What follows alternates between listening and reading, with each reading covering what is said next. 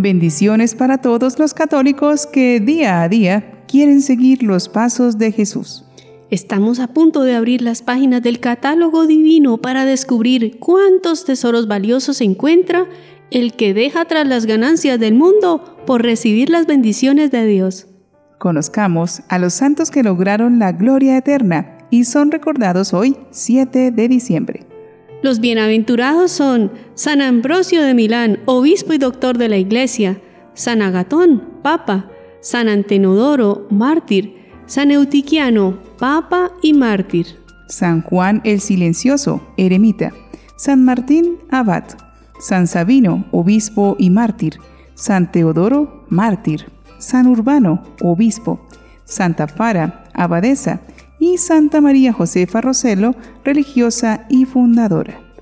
El santo que hoy conoceremos, un gran pastor que ha influido mucho en la iglesia con su sabiduría y su labor pastoral, y tenía una gran personalidad con la cual logró atraer a la fe a la ovejita arisca que era en su juventud San Agustín. Aprendamos hoy sobre la vida de San Ambrosio de Milán. San Ambrosio, cuyo nombre significa inmortal, es uno de los más famosos doctores que la Iglesia de Occidente tuvo en la antigüedad, por ello llamados padres, junto con San Agustín, San Jerónimo y San León. Ambrosio nació en Treveris hacia el año 340 de una familia romana. Su padre, que se llamaba también Ambrosio, era entonces prefecto de la Galia. El prefecto murió cuando su hijo era todavía joven y su esposa volvió con la familia a Roma la madre dio a sus hijos una educación esmerada. De familia cristiana que se vanagloriaba de tener entre sus miembros a la Virgen y mártir Sotera, Ambrosio pasó su juventud en un ambiente saturado de ideal cristiano y vio a su hermana Santa Marcelina hacer profesión de virginidad ante el Papa Liberio. Asistió con su hermano mayor, San Sátiro, a los cursos de gramática y retórica y fue al principio encaminado a la carrera forense, de la cual pasó gracias a Sexto Petronio a la administrativa, sobresaliendo en ella hasta el punto de ser enviado como consularis a gobernar las provincias de Liguria y Emilia, cuando apenas tenía 30 años. Hacia el año 370 se estableció en Milán, donde se ganó la estimación y afecto de todos en una situación difícil no solo por las luchas entre paganos y cristianos, sino por las divisiones dentro del cristianismo entre los ortodoxos y los seguidores de Arrio, que postulaban una naturaleza creada y finita para Jesucristo. A la muerte del obispo arriano Ausencio, las dificultades para la elección de sucesor fueron resueltas con el nombramiento de Ambrosio, que de esta manera pasó de magistrado a obispo. La elección fue así. La ciudad se había dividido, ya que unos querían a un obispo fiel a la fe católica y otros a un arriano. Para evitar que la división llegara a pleito, Ambrosio acudió a la iglesia en que sucedería la elección y exhortó al pueblo a actuar pacíficamente. Mientras el santo hablaba, alguien gritó, Ambrosio, obispo todos los presentes repitieron unánimemente ese grito, y católicos y arrianos eligieron al santo para el cargo. Ambrosio quedó desconcertado, tanto más que, aunque era cristiano, no estaba todavía bautizado. Pero los obispos presentes ratificaron su nombramiento por aclamación. Ambrosio alegó irónicamente que... La emoción ha pesado más que el derecho canónico y Ambrosio trató de huir de Milán. El emperador Valentiniano recibió un informe sobre lo sucedido. Por su parte, Ambrosio también le escribió rogándole que le permitiese renunciar. Valentiniano respondió que se sentía muy complacido por haber sabido elegir a un gobernador que era digno de ser obispo y mandó al vicario de la provincia que tomara las medidas necesarias para consagrar a Ambrosio. Ambrosio se escondió en casa del senador Leoncio, pero cuando Leoncio supo la decisión del emperador, entregó al santo, y éste no tuvo más remedio que aceptar. Fue ordenado sacerdote el 7 de diciembre del 374, ocho días después de haber recibido el bautismo, retardado según el uso de entonces. Repartida su hacienda entera entre la iglesia y los pobres, San Ambrosio se entregó totalmente al cuidado de su grey, así como a la defensa de la iglesia contra los paganos y los herejes, demostrando una energía, una voluntad y un valor insospechables en su débil constitución física. Poco después de su ordenación, escribió a Valentiniano quejándose con amargura de los abusos de ciertos magistrados imperiales. El emperador le respondió, Desde hace tiempo estoy acostumbrado a tu libertad de palabra y no por ello dejé de aceptar tu elección. No dejes de seguir aplicando a nuestras faltas los remedios que la ley divina prescribe. San Basilio escribió a Ambrosio para felicitarle, o más bien dicho, para felicitar a la iglesia por su elección, para exhortarle a combatir vigorosamente a los arrianos. En cuestión de religión cristiana tenía que aprender casi todo y se dedicó sobre todo al estudio de la Biblia, con tanto empeño que pronto la aprendió a fondo. Pero Ambrosio no era un intelectual puro, era sobre todo un óptimo administrador de su comunidad cristiana.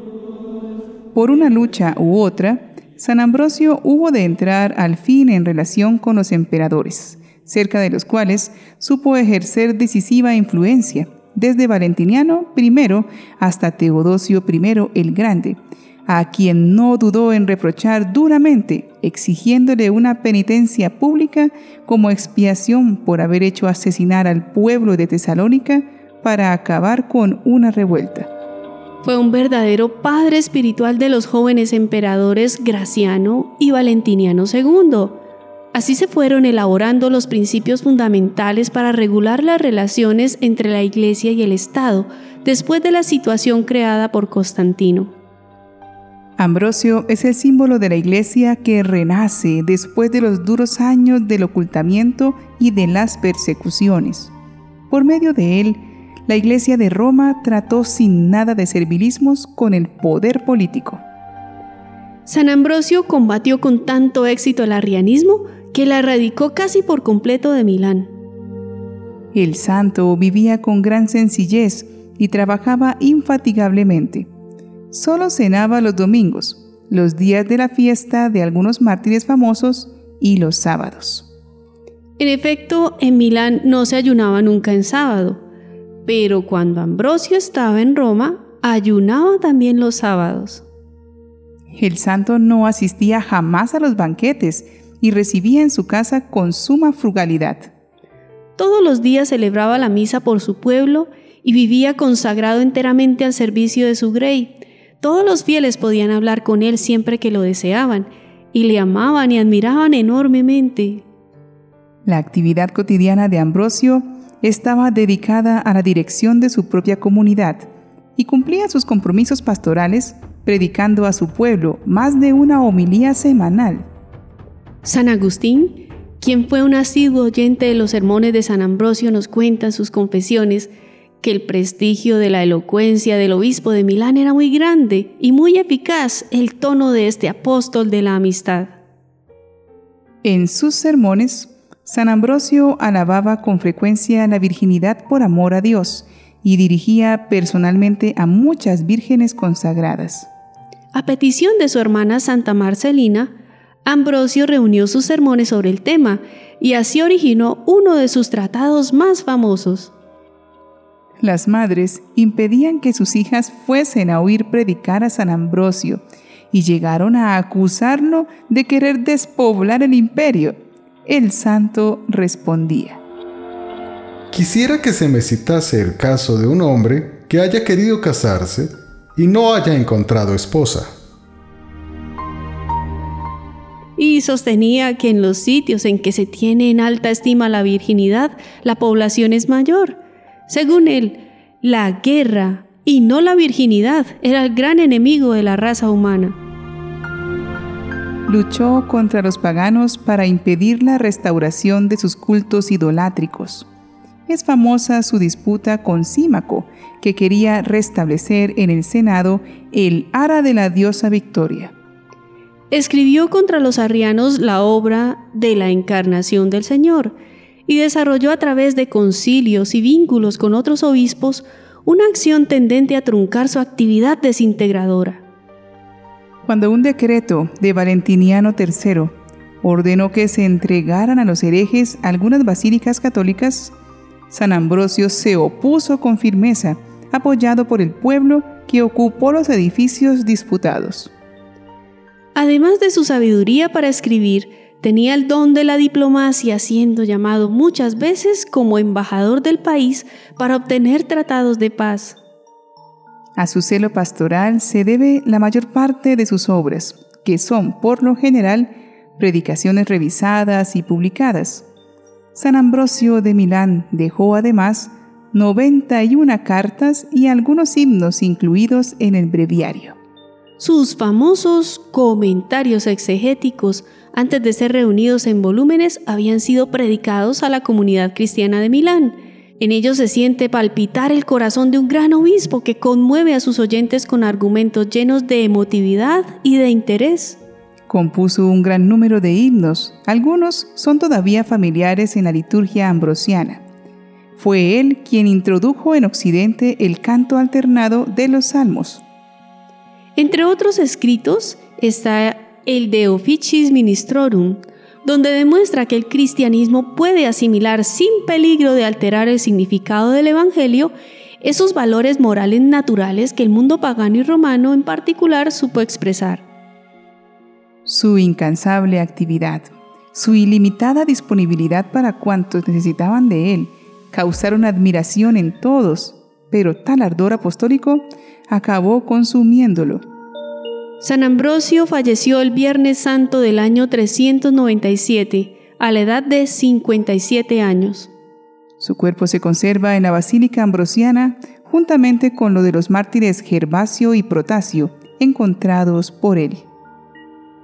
Un santo que encontró en el humilde conocimiento de sí mismo y dejarse enseñar por el magisterio de la Iglesia la fuente de una sabiduría práctica, caritativa e influyente para invitar a otros a cambiar, nos invita a dejar nuestras fragilidades en las manos de Dios para que Él las transforme.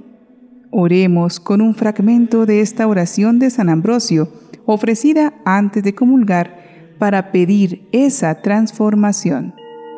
Piadoso Señor Jesucristo, yo, indigno pecador, confiado en tu misericordia y bondad más que en mis propios merecimientos. Me acerco con temor y temblor a tomar parte en este banquete suavísimo del altar. Acuérdate, Señor, del hombre que has rescatado con tu sangre. Me arrepiento ya de haberte ofendido y propongo enmendarme en lo sucesivo. Que este cuerpo y esta sangre que deseo tomar, aunque indigno, sirva de remisión de mis culpas para purificar totalmente mi alma de sus delitos, para ahuyentar los pensamientos torpes, para dar eficacia a las obras que a ti agradan, y finalmente para la firmísima protección contra las acechanzas del enemigo, de mi alma y de mi cuerpo. Amén. Nos enseña San Pablo, todo lo puedo, mas no todo me conviene. Para saber qué nos conviene, Dios nos pide que comparemos nuestras decisiones con sus mandamientos para saber si son rectas y honestas. San Ambrosio nos enseña algo muy importante con su vida, haciéndonos recordar el Evangelio que dice que lo que corrompe al hombre no es lo que entra a su cuerpo, sino lo que sale de su corazón. San Ambrosio tuvo una gran preparación y experiencia en los asuntos del mundo y sus problemas, y cuando se vio llamado a servir a la iglesia, se preocupó de aprender lo que necesitaba para vivir de una manera verdaderamente espiritual. En su sensatez, San Ambrosio equilibró ambas experiencias y se dio cuenta que todo lo que había aprendido podía ser de provecho y bien si era encausado según las enseñanzas de Jesús. Igualmente nosotros, de las cosas que vivimos cotidianamente podemos sacar valiosas enseñanzas que aumentan nuestra calidad de vida pero para poder usarlas bien, Debemos mantener limpio nuestro corazón que finalmente tomará las decisiones. Todo es para el bien de las almas que aman a Dios. Amemos a Dios con todo nuestro corazón y de nosotros siempre saldrán buenas obras. San Ambrosio de Milán, ruega por nosotros.